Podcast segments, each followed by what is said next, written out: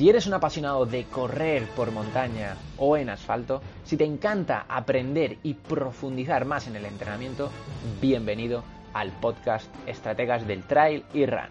Soy Chimes Canellas, entrenador online de Locos de la Resistencia. Y si quieres mantenerte al tanto sobre todas las noticias, puedes seguirme tanto en Instagram como Chimes Canellas o unirte al grupo de Telegram t.me raya estrategas podcast y estarás informado de cada uno de los episodios del podcast.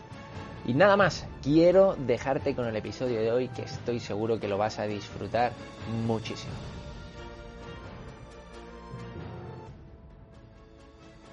Antes de nada, quiero decirte que todo esto es teoría. La realidad puede ser muy distinta cuando la llevamos a la práctica. Y repito, por favor, teoría. Eh, porque luego me diréis, ostras, Chim, yo es que quería hacer esa carrera y al final no lo he podido conseguir porque estaba por encima de mis posibilidades. Así que, repito, teoría y vuelvo a repetir, teoría. Eh, lo que te voy a contar es lo que eh, yo he seguido siempre y realmente todo esto va a depender mucho de ti y de lo que realmente te suceda por tiempo, por conocimientos del entrenamiento, por cualquier situación que se vea relacionado con tu vida deportiva. Es decir, no es lo mismo si tú tienes, por ejemplo, tres hijos que si eres soltero. No es lo mismo si tienes 20 años que si tienes 40 años. No es lo mismo si has pasado del sofá a ponerte a correr ultra trail que si llevas toda la vida participando en carreras, por ejemplo, de ciclismo. Entonces, no todas las personas somos iguales. Te voy a enseñar cómo debes pasar al siguiente nivel cuando hablamos del incremento de las distancias en las que quieras disputar una carrera. Es una forma de avanzar. Por ejemplo, algo, un caso sencillo. Cuando pasamos de la media maratón a la maratón. ¿Significa que debes correr un maratón? No, rotundamente no. No es necesario pasar de la media maratón a correr la maratón. Hay deportistas profesionales que se pasan toda la vida corriendo 21 kilómetros o en cambio 100 kilómetros. No es necesario ir avanzando en los kilómetros a la hora de ir avanzando en tu rendimiento. Y en el capítulo de hoy te voy a enseñar dos formas para que puedas comparar una carrera entre sí, aunque nunca hayas visto el terreno. Por si acaso, lógicamente, eh, quiero decirte, para que, no, para que luego no me digáis, es que no me habías dicho esto, porque hay muchos técnicos por ahí, eh, lógicamente la tecnicidad y las condiciones del día de la prueba no van a verse reflejadas en unos números, pero al menos ya sabréis algo antes de ir. Un ejemplo que no se puede cuantificar sería, por ejemplo, la humedad, el barro, eh, si es una carrera en arena, como el maratón de sables, todo eso realmente no se puede cuantificar en números o de momento, al menos yo no lo sé y por los estudios que he buscado no lo pone en ningún sitio. Aquí viene la pregunta. ¿En qué nivel estás? ¿Y en qué nivel estarías según tu carrera anterior o competición? Esto normalmente lo haríamos según la competición. Tenemos una fórmula magnífica eh, y súper sencilla de aplicar, sobre todo súper sencilla, que es la que nos aporta la ITRA, que la ITRA es la Asociación Internacional de Trail Run. Eh, tiene una fórmula súper sencilla que es simplemente en la que utilizamos los kilómetros y los relacionamos con el esfuerzo. Esta fórmula sería desnivel, que te da la carrera o te da el track que tú quieras utilizar, dividido entre 100. Desnivel dividido entre 100. Y luego le sumarías los kilómetros. Os doy un ejemplo, porque me imagino que algunos de vosotros estaréis escuchando este podcast mientras estáis corriendo y zancada tras no creo que sea muy sencillo empezar a calcular esto. Eh, entonces, un ejemplo fácil, fácil, fácil sería, pues la maratón, la mítica distancia de los 42 kilómetros, un maratón típico sería 42 kilómetros con 2.000 metros positivos. Entonces, esos 2.000 metros positivos, con esos 42 kilómetros, van a equivaler a una carrera de 62 kilómetros. Realmente, el desnivel es únicamente del desnivel positivo. Eso es un punto que siempre deberéis recordar a la hora de utilizar esta fórmula, pero es la que nos regala la ITRA.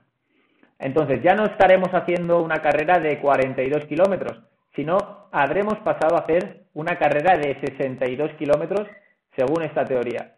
Y de verdad, yo es una fórmula que he utilizado en repetidas veces para poder eh, comparar las carreras entre sí.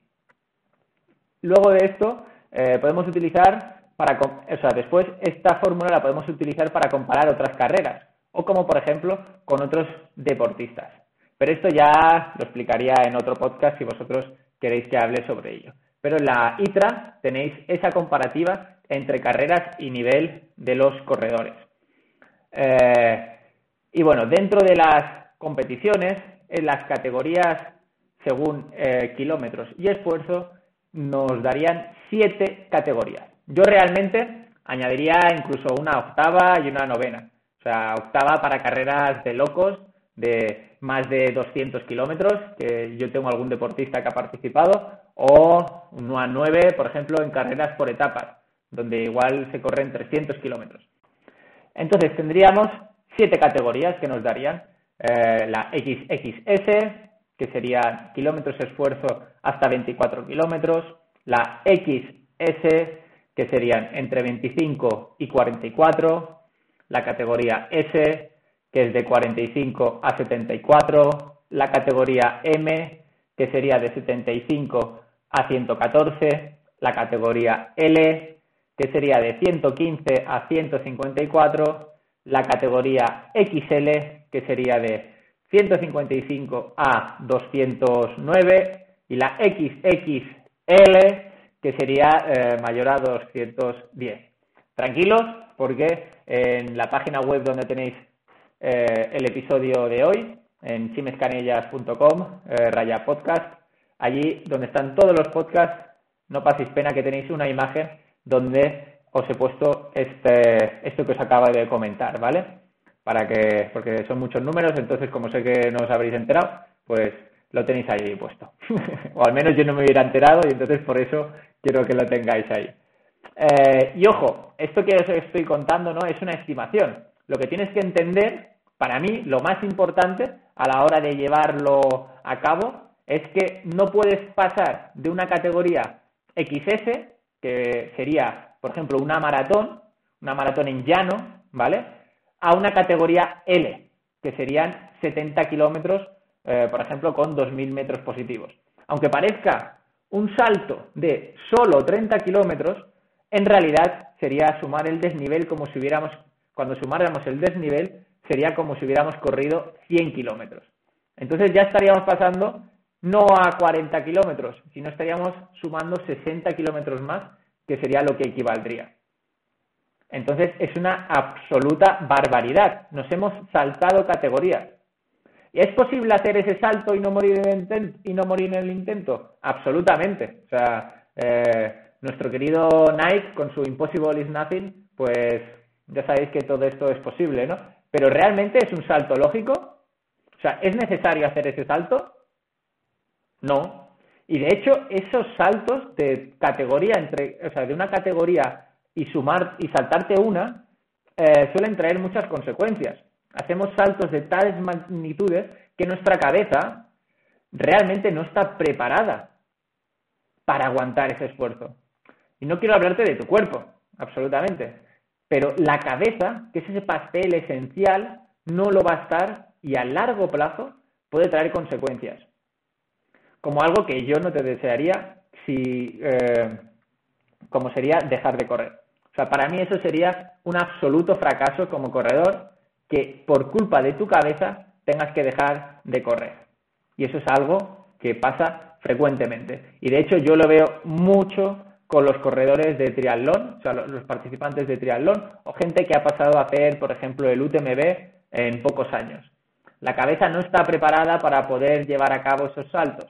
Y eso al final trae las consecuencias tenemos deportistas que han entrenado muy fuerte durante un tiempo determinado, solo han acumulado volumen y volumen y volumen, y al final dejan de correr. Lo veo constantemente. Y al menos tú que estás aquí en el podcast o en directo, porque hoy estamos grabando en directo en Instagram, eh, no lo hagas. no lo sufras. O al menos yo ya te he avisado. Eh, para que sepas un poquito cómo deberías realizar esto, al menos deberías estar un año en cada categoría. En las iniciales incluso más para poder disfrutar pues con, con consistencia y a medida que vamos avanzando incluso más tiempo. En las categorías, por ejemplo, de 100 kilómetros, para pasar de 100 kilómetros a 200 kilómetros, pues eh, probablemente necesites más de un año. Entonces, debes tener muy en cuenta cuáles son los saltos y no vayas pasando eh, de tramo a tramo muy rápido. Una pregunta que debes hacerte, como te dije al principio, es, ¿debo seguir corriendo largas distancias o me quedo, por ejemplo, en un maratón? Esa es una pregunta que tú debes contestarte. ¿Es realmente necesario pasar a correr carreras eh, por encima de las cuatro horas, de las cinco o seis horas? ¿Es necesario? ¿Tú lo ves necesario? Pregunta. Pasamos al siguiente. ¿Cuánto tiempo, que sería algo típico que me suelen hacer, ¿no? Eh, ¿Cuánto tiempo tardaría en preparar y planificar un UTMB? O sea, un UTMB son las 100 millas, ¿no? Una carrera que es súper famosa para todos los corredores de la ultradistancia. La eh, carrera cumbre, como para los maratonianos podría ser la maratón de Nueva York o la maratón de Boston. Para los corredores de montaña sería el UTMB. Entonces, cuando alguien viene y me pregunta, eh, ¿cuándo podré participar en la UTMB?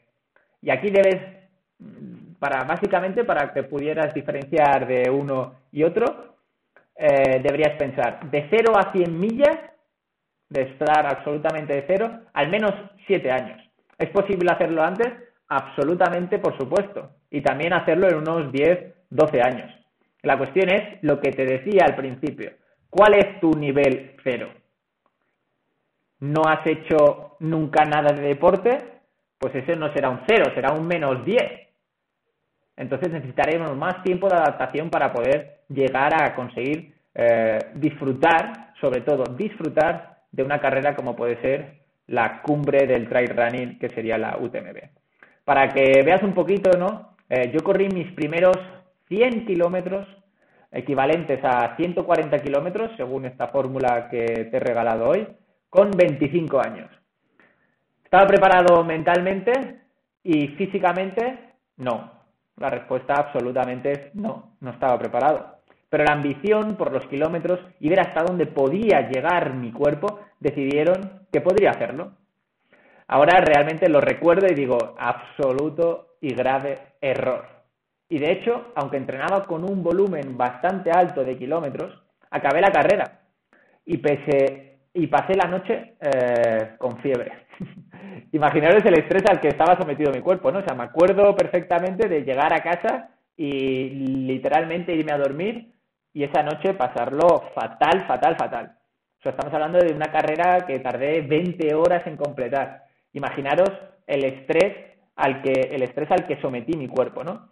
Por eso, eh, ahora tras todo este tiempo y aprendizaje eh, que he tenido y en la práctica que, con la que he llevado a todos mis deportistas a través de Internet, no quiero que cometáis los mismos errores. ¿Os digo que es imposible? No, no es imposible para nada, pero creo que no es necesario. Y eso es lo que vosotros os tenéis que plantear.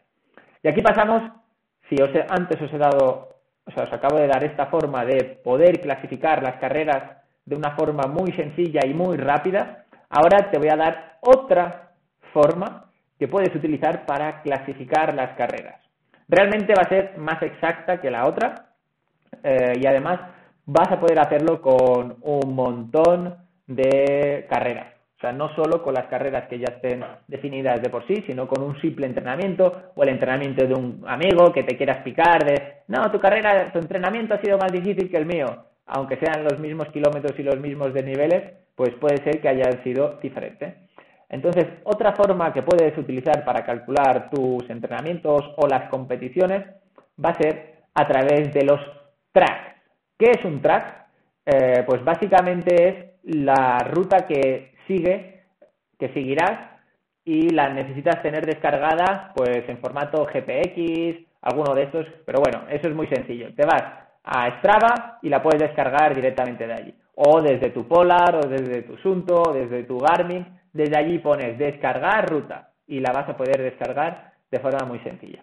Entonces, aquí lo que tienes que hacer es irte a la página, apunta. Igualmente ya sabes que te lo voy a dejar en el episodio. ibpindex.com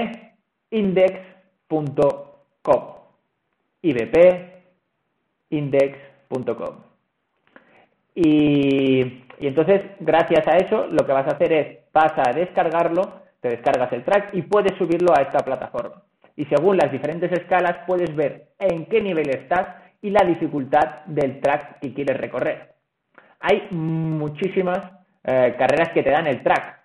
Y si no puedes, pues lo buscas en Strava. Y seguramente es bastante probable, si es una carrera de renombre, vas a poder eh, tenerlo porque buscas, te metes en Strava, buscas el nombre de la carrera y, te y la encontrarás. Si no la encuentras en Strava, puedes irte a Wikilog también, que es otra aplicación, y la encontrarás. Y si no, pues mala suerte. En esta ocasión no la podrás ver.